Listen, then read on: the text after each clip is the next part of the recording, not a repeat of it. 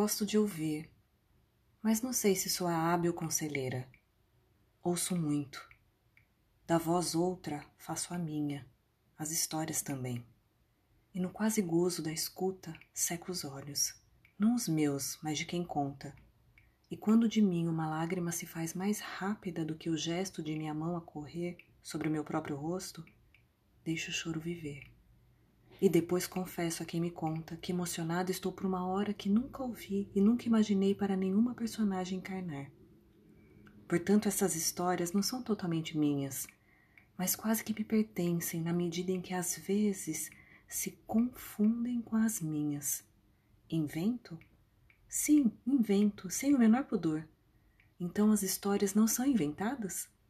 Mesmo as reais, quando são contadas. Desafio alguém a relatar fielmente algo que aconteceu. Entre o acontecimento e a narração do fato, alguma coisa se perde e por isso se acrescenta. O real vivido fica comprometido. E quando se escreve, o comprometimento ou o não comprometimento entre o vivido e o escrito aprofunda mais o fosso.